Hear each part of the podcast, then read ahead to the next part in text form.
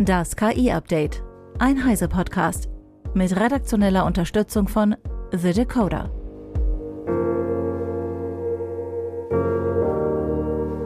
Hallo, ich bin Isabel Grünewald und dies ist unser Deep Dive zum ersten Wochenende in 2024. Für einen ersten Überblick der KI-Entwicklungen der letzten Tage und einen Ausblick ist heute meine Kollegin Eva Maria Weiß aus unserem Heise Online Newsroom bei mir. Hallo Eva. Hallo Isabel. Wir haben euch ja im letzten Jahr versprochen, dass wir zwei euch heute auf den neuesten Stand bringen. Ein kleines Erdbeben, wie damals an dem Wochenende, als Sam Altman bei OpenAI gechast wurde und dann wieder zurückkam, hat es zwischen den Feiertagen zwar nicht gegeben, aber ein paar spannende Geschichten sind uns schon aufgefallen. Eine davon, die uns mit Sicherheit auch noch eine Weile beschäftigen wird, ist die Klage der New York Times gegen OpenAI. Eva, was wirft die Zeitung dem KI-Giganten denn genau vor? Mhm, Klau. ähm, also im, im Grunde wissen wir von dieser Klage, da wird die schon seit dem Sommer auf jeden Fall geprüft. Und die New York Times sagt halt, OpenAI und quasi automatisch dann auch Microsoft hätten halt ähm, ja die Trainingsdaten für die Trainingsdaten Artikel der New York Times genutzt und das sei unrechtmäßig. Mhm. Sie seien kopiert und geklaut worden. Und das würde halt mit dem Urheberrecht nicht zusammengehen und deshalb wollen sie klagen. Mhm. Es ist nicht der erste Vorwurf in, in dieser Richtung, der uns jetzt begegnet ist. Ähm, wir wissen ja, Sarah Silverman und andere Autoren haben ja. auch schon Klage eingereicht. Und das ist halt ein, ja, ein spannendes Thema. Das wird uns sicherlich im nächsten Jahr noch ganz viel beschäftigen, weil es total unklar ist. Das Urheberrecht kennt diesen Fall halt einfach gar nicht mehr. Also es gibt eben keinen Passus, wo irgendwie steht, ähm, wenn in die Trainingsdaten XY fließt oder ähm, ja, oder man darf das so ausschließen. Und deshalb bin ich da ganz gespannt, was, was passiert. Es gibt ja immer so ein bisschen dieses Argument, die KI würde ja die Sachen nur lesen und wir mhm. Menschen würden ja auch Sachen lesen und dann behält man was davon im Kopf und dann wird das ja ganz anders wieder ausgespuckt. Also mhm. von uns Menschen wie auch von der KI und wir lassen uns ja alle inspirieren und so und ähm, das hält so aber nicht. Also dieser Vergleich hinkt. Es ist halt immer nee. noch eigentlich ein KI-System und ja. Mensch. Und wenn ich als Mensch die New York Times lese, dann muss ich ja für ganz viele Inhalte auch ein Abo dafür abschließen. Oder wenn ich ein Buch lese, dann habe ich das Buch gekauft in irgendeiner Form. Tendenziell. Genau, und ich kann es eben nicht in der Form wiedergeben, vielleicht wie das ein KI-System wiedergeben kann. Mhm. Auch dann, selbst wenn es dann verändert wird, aber es, aber es ist grundsätzlich einfach so ein ja, man kann eben so ein, so ein KI-System nicht mit, mit einem menschlichen Gehirn vergleichen, auch wenn mhm. Begriffe immer so dahin gehen und dahin deuten. Was aber dann wirklich passiert, da ja, wie gesagt, bin ich auch total gespannt, ähm, wie die Gerichte da irgendwann nochmal entscheiden werden. Welche Gerichte sich da auch, ich sag mal, dran trauen. Ich glaube, da hat ja. auch so ein kleines Puppelgericht kein, keine Lust, vielleicht eine Vorreiterrolle einzunehmen oder vielleicht sogar erst recht, dass sich jemand da beweisen möchte, ein Richter, und sagt, okay, mein Thema. Hm. Zumal das ähm, Urheberrecht ja nicht zwingend überall gleich ausgelegt wird. Oder ist das so ein universelles Recht? Ja, weltweit stellt sich dann sicherlich auch nochmal die Frage, ne? Was, was ist da, was sind die Unterschiede und wie wird es da gehandhabt? Ja. Hm. Da gehen wir jetzt erstmal von, von den USA aus und dass da auch die ersten Entscheidungen fallen werden. Hm. Und das wäre dann quasi ein Präzedenzfall für den Rest der Welt. Muss es nicht sein, kann es sein. Ähm, mhm. Also sollten wir jetzt, sollte wirklich New York Times gegen OpenAI das, das erste Verfahren sein, wo es dann auch zu Ergebnissen kommt.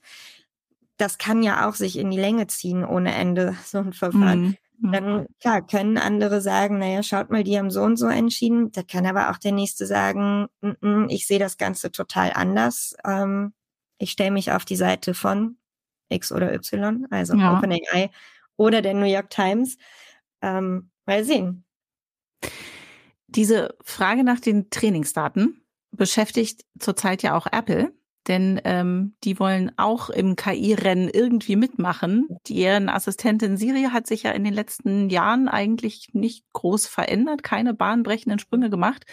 Und dafür, damit das jetzt irgendwie in die Gänge kommt, braucht Apple Trainingsdaten. Allerdings will der Konzern da ein bisschen anders vorgehen als eben andere, zum Beispiel OpenAI, die bislang eher so nach dem Motto lieber um Entschuldigung bitten als um Erlaubnis vorgegangen sind. Mhm. Ähm, und das klingt erstmal, als wäre Apples Herangehensweise, mit den Verlagen auch zu sprechen, transparenter und fairer für die Verlage. Aber es sind trotzdem nicht alle wirklich begeistert. Warum? Hm, also erstmal muss man vielleicht dazu sagen, dass auch OpenAI ja solche Gespräche schon geführt hat, die aber nicht unbedingt erfolgreich waren offensichtlich. Also auch die New York Times und OpenAI hatten wohl in irgendeiner Form Gespräche. Mhm. Und ähm, es ist ja letztes Jahr, ich glaube im Dezember erst oder November rausgekommen, dass ähm, OpenAI und Axel Springer, also hier mhm. in Deutschland der Axel Springer Verlag, einen Vertrag abgeschlossen haben, dass OpenAI die Artikel von der Bild und Welt, Business Insider, ähm, Politico noch ähm, halt alle fürs Training benutzen ähm, darf. Mhm. Was das dann für ChatGPT oder die Qualität so bedeutet, können wir dann mal gucken. Aber offensichtlich mit der New York Times gab es keine Übereinkunft. Ähm, ist auch ein, also sicherlich auch schwierig, weil OpenAI kann ja kaum mit jedem Verlag auf dieser Welt einen Vertrag abschließen. Mhm. Das heißt, da gibt es auch eventuell ganz komische Verzerrungen, je nachdem, wie wichtig ChatGPT noch wirklich wird, muss man da auch ein bisschen schauen, ähm, wie das mit dem Wettbewerb ist und einem Wettbewerbsvorteil. Ja. Mhm.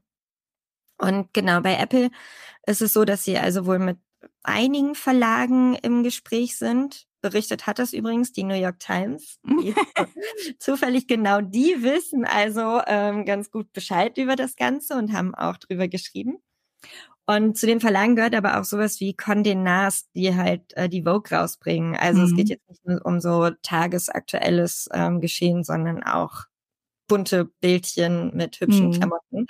Ähm, genau, das, ja, das Problem was für alle Verlage, glaube ich, ähm, so ein bisschen da immer im Raum steht, dass bisherige Kooperationen mit den ganzen Big Tech Unternehmen echt nicht so gut gelaufen sind. Hm, okay. ähm, also es gibt ja schon seit Ewigkeiten diesen Streit zum Beispiel ähm, das Leistungsschutzrecht, da geht es um diese Vorschauen und Links mhm. bei Google, also inwiefern nutzt Google ähm, Artikel, äh, um ähm, ja überhaupt zu funktionieren, also damit die Suche funktioniert. Ja. Und was haben die Verlage davon, wenn Google das alles anzeigt und immer schon halt auch so einen Einstiegssatz nimmt? Hm. Ähm, ein anderes, ja, elendiges Thema auch genauso. Ähm, Meta hat schon, schon ganz viele verschiedene Nachrichtendienste ausprobiert auch. Zuletzt hatten wir da Facebook News. Das war so ein hm extra Feed. Ähm, ich weiß gar nicht, ob vielleicht einer der Hörer das überhaupt mitgekriegt hat, dass es das gab. Gefühlt hat das nämlich niemand genutzt und niemand mitgekriegt. Und entsprechend ist das auch weder für Facebook noch für die Verlage irgendwie ähm, sinnvoll gewesen. Mhm. Äh, da hat, glaube ich, keiner Geld mit verdient. Also Facebook hat den Verlagen äh, Geld bezahlt dafür, dass sie die News da angezeigt haben in diesem separaten Feed das ist auch so ein bisschen ein, eine Art zu umgehen und das macht Google auch. Also sie, sie zahlen den Verlagen Geld dafür, dass sie die Inhalte nutzen, aber haben da eigene Gespräche geführt und haben sich so ein bisschen dadurch um eine Regulierung durch die Politik, ähm, ja, um, um diese Regulierung so drumherum gewunden. Hm. Ähm, ja, Facebook News gibt's nicht mehr. Hm. Also so erfolgreich war das. Und ähm, entsprechend ist, ist, glaube ich, halt immer so das Misstrauen auch ein bisschen da. Was passiert mit meinen Sachen? Ich gebe das dahin. Ich, ne, wie viel Geld verdiene ich? Ja. Wie viel Geld verdienen die dann mhm. meinen Sachen? Ähm, ja, und dann haben wir halt wieder den, diesen Moment, was ich eben schon gesagt habe. Wie ist das so wettbewerbsrechtlich? Wenn Nachrichten bei Apple News sind zum Beispiel, das funktioniert ja sehr gut, mhm. dann gibt das natürlich Klicks, Klicks, Klicks, äh, auch für uns. Und ähm, wenn dann irgendwo ein Verlag arg bevorzugt wird, dann kommt da eventuell irgendeine Form von Prüfung nochmal wieder auf den, ja.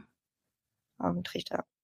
Das heißt, du hast jetzt eher so über die kritischen Aspekte dieser ganzen ähm, Vereinbarungen zwischen quasi Apple und den Verlagen gesprochen. Welche Vorteile gäbe es denn dann überhaupt? Also wie versucht Apple das denn irgendwie zu pushen, dass die Verlage diese Abmachung mit ihnen treffen? das wollen. Ja, sicherlich ist es für einen Verlag, wenn die eigenen Inhalte da auftauchen und die Links ähm, von großem Nutzen. Hm. Also wir haben das ja auch, kann man ja auch ganz transparent erzählen. Wir haben das bei uns im Verlag ja auch gemerkt, dass als die Google-Suche umgestellt wurde darauf, dass es so ein Infotextfenster mhm. quasi vor den Suchergebnissen gibt, dass die Leute auch weniger auf die Suchergebnisse geklickt haben, dementsprechend weniger direkt auf unsere Artikel gekommen sind. Ähm, wenn jetzt aber ein System mit diesen Artikeln trainiert wird, heißt das dann immer automatisch gleich auch, dass es ähm, Zugriff auf quasi den laufenden Newsfeed haben würde? Oder könnte man theoretisch sagen, also ich glaube, ähm, Apple möchte ja eigentlich die Archive benutzen, ja. um mhm. Siri zu trainieren. Das mhm. wäre ja noch mal ein bisschen was anderes, oder? Das stimmt, genau. Da geht's äh, wirklich um, um das vergangene Training. Es geht nicht um die aktuelle Abfrage, also quasi die aktuelle Verbindung zum Internet. Hm. So ein Training kostet ja jede Menge Geld. Ähm, hm. Da wird Apple auch viel investieren müssen. Das ist jetzt für Apple wahrscheinlich nicht so das größte Problem. Mhm. Aber es gibt ja auch andere Unternehmen, die ausschließlich KI entwickeln, wie zum Beispiel OpenAI oder Anthropic. Und die müssen sich irgendwie anderswo das Geld beschaffen. Wir hatten jetzt diese Woche die Meldung, dass ähm, OpenAI den Gewinn irgendwie oder die, die Einnahmen massiv ähm, in die Höhe getrieben hat und wahnsinnig viel Geld verdient. Ähm, aber das ist nicht zwingend das, was wir mit verdienen verbinden, ähm, wenn wir darüber nachdenken. Denn zurzeit ist KI-Entwicklung ein Verlustgeschäft, oder? Bestimmt. Also, naja, ja, ähm, ist ja immer sehr schwierig ähm, für, für wen und wie, weil, also es geht erstmal darum, dass OpenAI ist jetzt besonders hoch bewertet mhm. und sie nehmen halt Millionen von Investoren ein. Das heißt, die kriegen sie quasi rübergereicht einfach. Mhm. Die verdienen sie eben nicht, das glaube ich meinst du, ne? Sie verdienen ja. die nicht durch, ähm, durch Abos. Also sie verdienen Geld durch ihre Abos für mhm. ChatGPT ähm, Plus, aber das ist natürlich, das reicht ja vorne und hinten nicht, dieses Geld. Ähm, mhm. Ich habe das jetzt nicht hochgerechnet, aber so viele Menschen auf der Welt werden, werden nicht so ein äh, Abo abgeschlossen haben, dass das die Kosten deckt. Ähm, weder die, dass es betrieben wird, noch Forschung oder ähnliches. Hm. Ähm, das heißt, genau, es ist immer so ein, so ein problematisches Geschäft im Moment noch und OpenAI sagt auch selber, dass sie eigentlich überhaupt keine Idee haben, wie sie Geld verdienen sollen. Also das hat Sam Altman Anfang des Jahres mal so irgendwie in einem Interview gesagt. Mhm. Ähm, schwierig. Muss man halt sicherlich gucken, wo sich das lohnt. Und deshalb ist vielleicht auch Verlustgeschäft so schwierig zu sagen, weil natürlich lohnt es sich ja am Ende ja. irgendwo. Also irgendwo ähm, geben Menschen Geld dafür aus, irgendwo werden diese Gelder immer weitergegeben, weitergereicht. Und ähm, sicherlich haben sie eine Erwartung. Also niemand mhm. möchte das Geld ja verbrennen. da müssen wir mal von ausgehen, dass auch die Investoren nicht denken, geil, schmeiße ich ins Feuer, ja. meine, meine Summen, ähm, sondern dass sie schon eine Erwartungshaltung haben, dass sich das am Ende lohnt und dass da irgendwo was für sie bei rumkommt. Ähm, Microsoft zum Beispiel, die ja der Großinvestor sind bei OpenAI, haben den Copilot in all ihre Produkte integriert und ähm, verkaufen diese Produkte ja, also hm. vertreiben die. Das heißt, darüber kommt dann halt das Geld rein, eventuell. Und sie wollen ja. da ja riesig mit rausgehen. Deshalb denke ich, die Erwartung ist schon, am Ende irgendwo Geld zu verdienen, aber noch ist es halt schwierig. Und Was ist so dein Eindruck, wenn du dir das anguckst, die KI-Landschaft quasi? Meinst du, da ist noch viel Geld, was flüssig ist, um zu investieren? Ähm, vielleicht auch in, in europäische KI-Startups? Oder ist das sehr fokussiert auf diese Großen, die das Geld quasi monopolisieren, das irgendwie verfügbar wäre? Ja, ich glaube, in den USA bleibt das Geld schon in den USA und hier investieren halt viel auch wirklich, also hier investiert ja die Politik auch. Mhm. Ein Teil des AI Acts ist ja sogar auch, dass KI gefördert wird hier. Also das vergisst man immer. Neben der Regulierung ist, gibt es eine KI-Strategie, zu der der AI Act im Grunde gehört, die halt ähm, ja ganz, ganz doll im Fokus hat und das schon seit Jahren, dass halt die Unternehmen hier gefördert werden, auch mit Geld. Mhm. Und ähm, die großen Summen, also die ganz großen Summen, mhm. landen aber natürlich wahrscheinlich vor allem bei OpenAI oder Anthropic oder ja, Google, Amazon investieren da, aber dann gibt es auch so mh, hm, so seltsame Investitionen. Also OpenAI soll jetzt gerade auch irgendwie in Verhandlungen gehen, ob sie wieder ähm, ein Chip-Unternehmen finanzieren. Die heißen G42 oder G42 mhm. aus Abu Dhabi und sollen wohl ein bisschen zu eng mit China zusammenarbeiten. Mhm. Ähm, aber äh, also es ist nur so ein, ja, sollen. Ähm, mhm. Andere, auch, ich glaube auch Bosch oder Siemens investieren in die auch. Es ist jetzt nicht total dubios. Aber da merkt man halt, dass, dass dieses ganze ja investieren. Also das, das, die Gelder drehen da so ein bisschen wie im Kreis. Ne? Mhm. Spannend ist natürlich auch für uns in diesem Jahr zu sehen, was ähm, mit diesen Geldern äh, gemacht wird. Vieles fließt nicht nur in die Entwicklung der großen Sprachmodelle, sondern eben auch in die Entwicklung ganz praktischer Anwendungen und Apps. Mhm. Ähm, und da ist mir zwischen den Jahren besonders eine Meldung ins Auge gestoßen, ähm, über ein Forschungsteam der Uni Basel, das mit einem KI-System den Gesichtsausdruck von Patienten in der Psychotherapie zuverlässig interpretieren konnte und dass dieses System sogar den Therapieerfolg bei Borderline-Patienten voraussorgen konnte. Hast du das gesehen? Wie funktioniert das? Mhm. Ja, habe ich auch gesehen und finde ich auch spannend. Und ich hoffe auch ein bisschen, dass wir in diesem Jahr mehr auch solche News lesen. Also tatsächlich der praktische Einsatz von mhm. KI und ähm, ja, vielleicht nicht nicht ganz so viele Beta- oder Alpha-Versionen und ähm, ähnliches. Ähm, in dem Fall ging es jetzt um ähm, Hast du ja gerade schon gesagt, ne? Es konnten, also die, die KI konnte die Gesichtsausdrücke eines Patienten ähm, quasi entschlüsseln, also die Gefühle ablesen. Mhm. Und eigentlich können wir Menschen das ja auch. Also wenn du böse guckst, dann erkenne ich das ja. Ja. Ähm, aber ganz aber das spannend. ist ja manchmal sehr nuanciert. Also genau, manchmal versucht man ja nicht böse zu gucken. ähm, ich, ja, ich, wahrscheinlich ist das sehr schlecht oder schwer zu messen, wie viel ich da aber an, an Gesichtsausdrücken sogar unbewusst ähm, als Mensch entschlüssel oder mhm. lesen kann.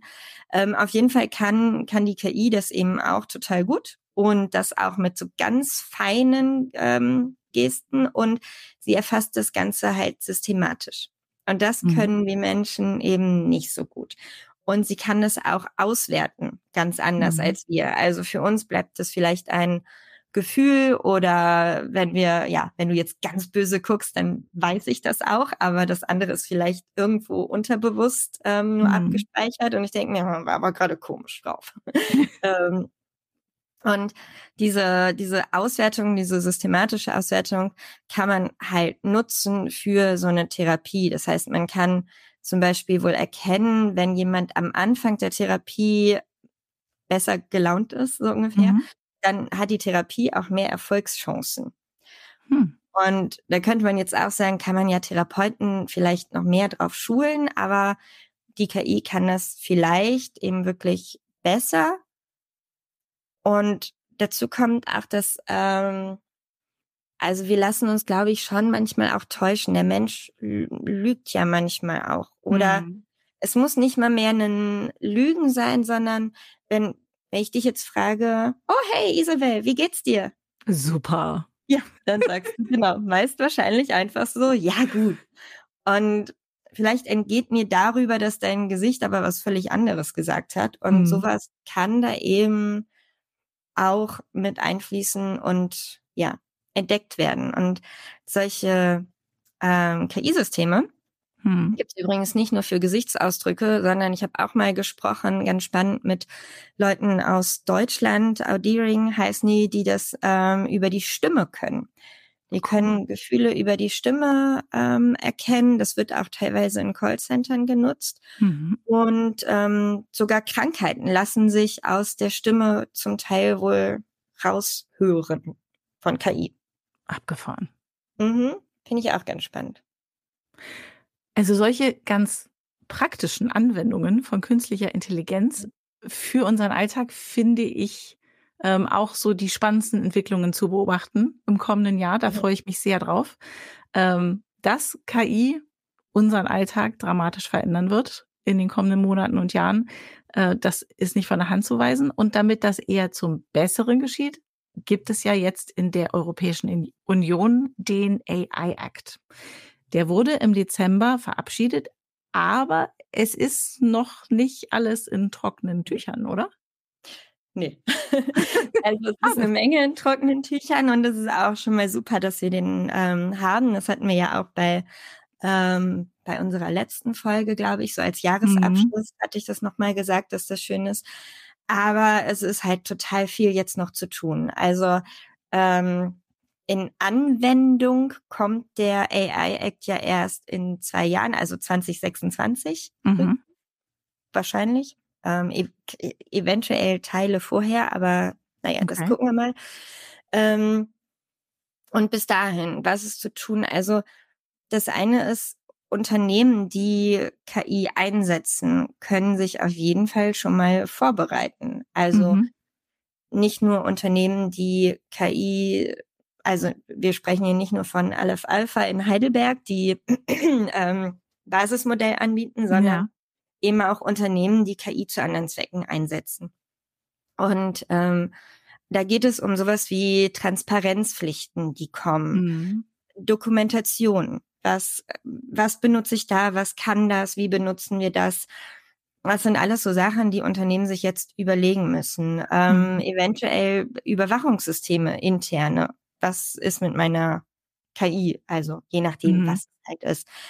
Das muss man ja alles sich anschauen. Ähm, und wenn, also wenn man das konkret, ähm, einmal haben wir so, wenn, wenn ein Unternehmen so KI beim Recruiting einsetzt, dann wird da sicherlich einiges zu regeln sein, weil mhm. genau da ist es ja gefährlich mit dem Bias und dass da vielleicht jemand bevorzugt wird. Ähm, wenn jetzt ein Unternehmen ChatGPT einsetzt, um ich weiß es nicht, kleine Mini-Schnipsel ähm, Text generieren zu lassen, mhm. dann wird es sich jetzt nicht groß vorbereiten müssen. Mhm. Ja, und dann äh, gibt es natürlich noch die Politik, die Seite der Politik, die jetzt auch am Zug ist und das ähm, zum Teil auch auf Ebene der Mitgliedstaaten, mh, hm, zum Teil aber auch gemeinsam. Also es wird zum Beispiel ein KI-Amt eingerichtet. Mhm. Ähm, das ist dann so ein bisschen das Amt, was die KI-Modelle überwachen soll, die dann mhm. in Europa genutzt werden, wie diese Überwachung ausschaut, wie diese Zertifizierung, die kommen soll, ausschaut. Das muss auch alles noch ein bisschen ausgearbeitet werden. Ja. Und ähm, einen KI-Ausschuss soll es auch geben.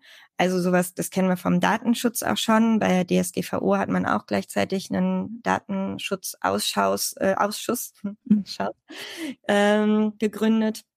Da sind dann Vertreter der äh, Mitgliedstaaten drin, die zusammenkommen, die die Kommission dann beraten in Sachen KI.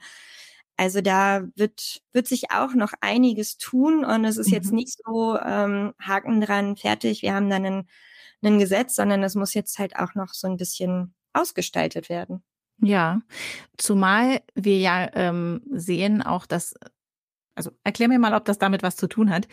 Bei der Datenschutzfrage ist ja oft ein bestimmtes Land zuständig dann am Ende oder die Staatsanwaltschaft eines bestimmten Landes, um etwas zu verfolgen, Datenschutzverstöße, wie zum Beispiel Irland bei all den großen Tech-Unternehmen, die in Irland ihren Sitz haben.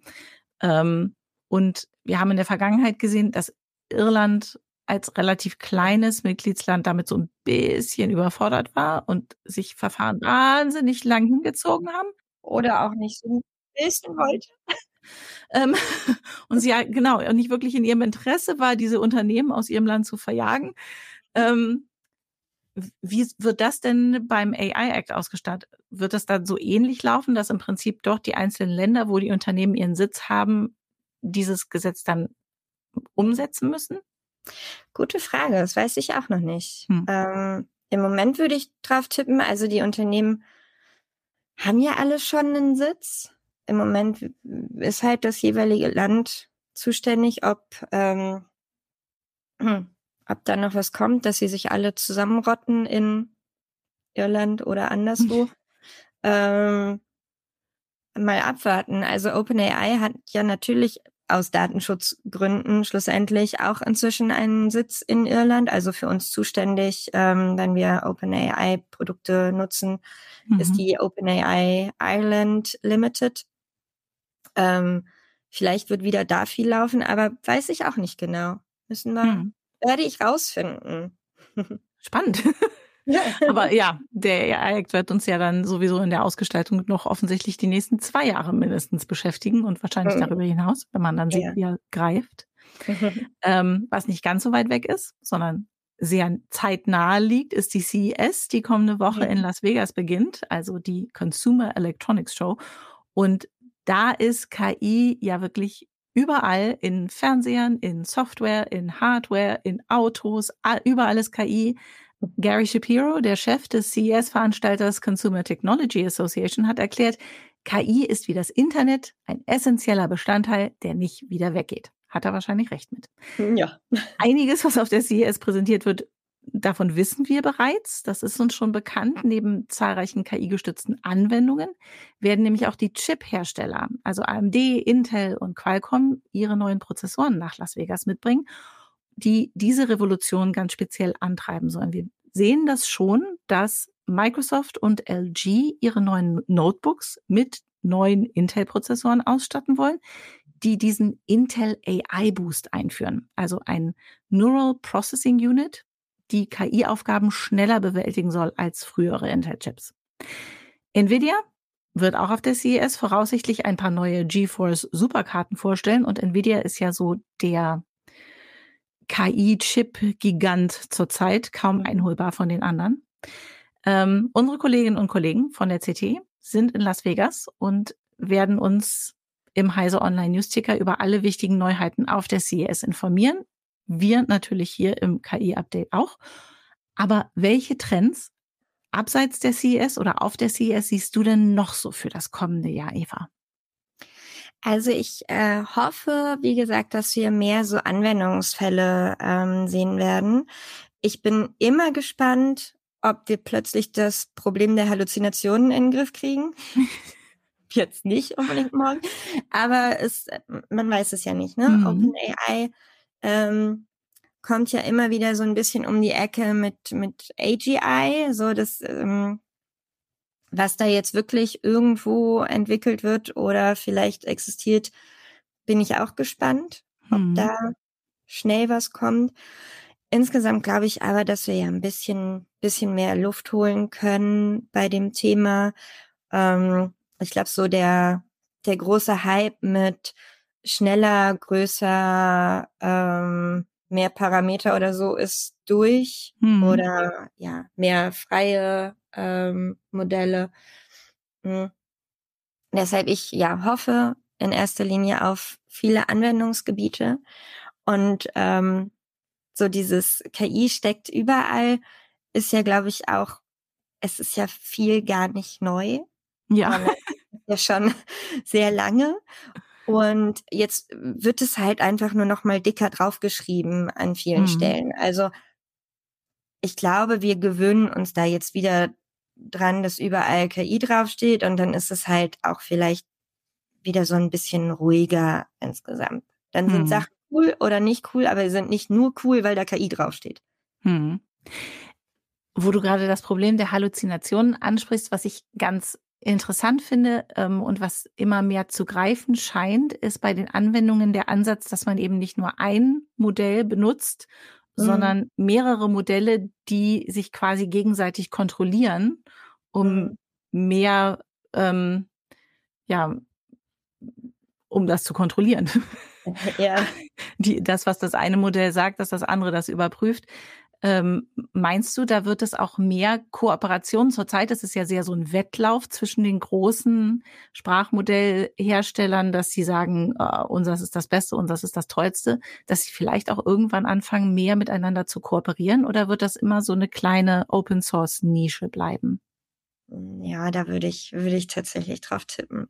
Ich hm. glaube, also die Kooperation zwischen OpenAI und ähm, Aleph Alpha sehe ich, sehe ich jetzt noch nicht. Hm.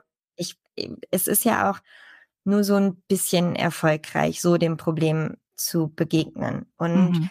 ob sich das dann lohnt, wirklich immer, also dann brauche ich nicht nur ein System, sondern dann muss ich halt gleich mehrere ähm, am besten nutzen, gleichzeitig. Hm. hm. Also das, noch ist mir das nicht, nicht erfolgsversprechend genug. Okay. Dann werden wir sehen, äh, was denen sonst noch so einfällt, um gerade dieses große Problem der Halluzinationen anzugehen. Ähm, denn ich muss zugeben, auch wenn ich, wenn ich Bart privat nutze oder ähm, wenn ich ChatGPT. ChatGPT oder dieser kleine Konkurrentler von Bart, dieses ja. Also ich benutze eher das auf meinem Handy, den, also mhm. jetzt ist es ja, glaube ich, der Copilot. Vorher war es der äh, von Microsoft. Bing. Bing. Meinst du, ja. Ja. Aber du, ich finde es total nachvollziehbar, ähm, dass du da durcheinander kommst, weil ähm, Bing ist ja irgendwie auch jetzt schon wieder durch. Am Anfang war es ja, okay, cool, über Bing nutzen. Ja. Das hat sich einfach schon wieder erledigt irgendwie. Ähm, und Bart ist ja auch immer so ein bisschen, das zerfasert auch gerade schon so in Assistant with Bart und, ja. und dann aber eigentlich doch ein neuer Chatbot und die Suche wird auch anders. Also ja.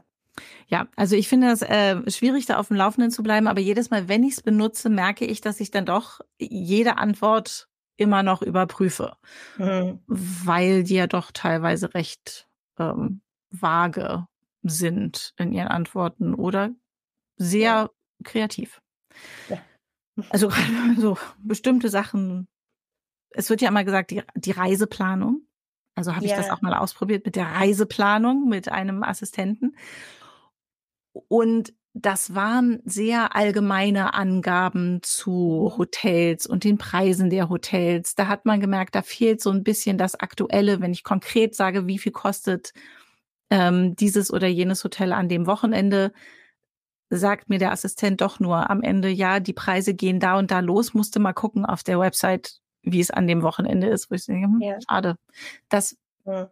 wäre wirklich praktischer, wenn man das etwas. Ja, erstaunlich finde ich dabei auch, Google kann das ja schon ganz gut eigentlich. Ne? Also wenn ich in, in die Suche eingebe, Hotel da und da, ja. von dann bis dann oder Flüge, dann finde ich ja schon Sachen. Ähm, aber halt ja, nicht ja. wenn KI zum Einsatz kommt bisher.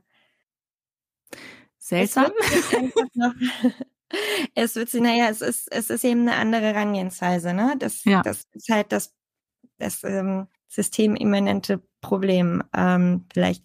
Ich glaube, dass sich genau solche mh, hm, Anwendungsgebiete jetzt aber einfach dann, dann herauskristallisieren. Also wo kann ich ChatGPT und Co wirklich gut benutzen? Was kann mhm. ich mir mhm. von denen gut schreiben lassen? Was, was kann ich sie fragen und was vielleicht nicht? Und vielleicht ist Google gut damit bedient, die Suche noch nicht umgestellt zu haben, hm.